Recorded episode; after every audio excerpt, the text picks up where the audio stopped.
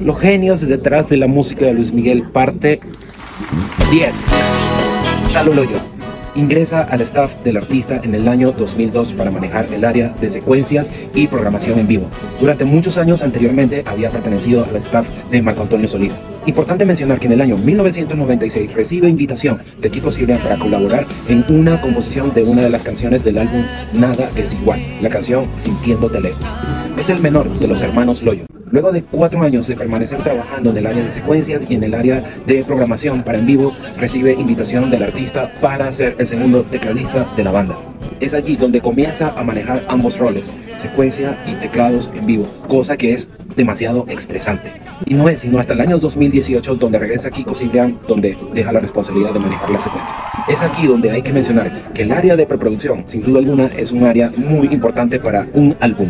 Gonzalo Loyo junto a su hermano Francisco han trabajado en el área de preproducción desde el álbum 33 hasta los actuales. Imagine lo difícil que es trabajar con 150 canciones y hacer un filtro para seleccionar las mejores. Pero estamos hablando de que no son cualquiera composición, son composiciones de artistas y compositores tops en el mundo. Luego de realizar un filtro es donde quedan aproximadamente unas 25 canciones que deben trabajar directamente con el artista, que siempre se involucra en todos los procesos de preproducción, producción y postproducción de sus álbumes.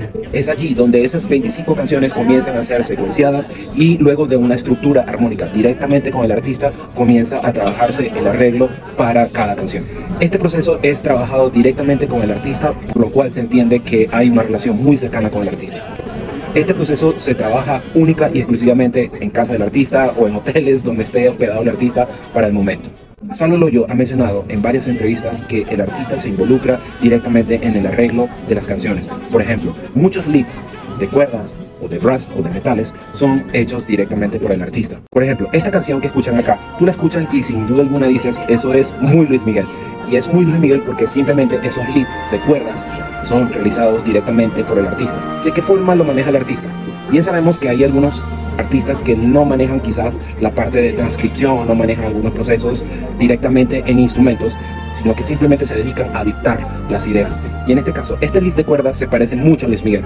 Y es porque simplemente es idea propia del artista que ha sido, en este caso, transcrita o grabada directamente por Salo Loyo. Luego de este proceso de preproducción es cuando se envían a cada uno de los arreglistas que deben hacer el arreglo de cada canción. Loyo también ha sido músico de sesión para las diferentes producciones de Luis Miguel. Este genio ha compuesto seis canciones para Luis Miguel, entre las cuales aparecen. Pero sin duda alguna, la más top para el artista es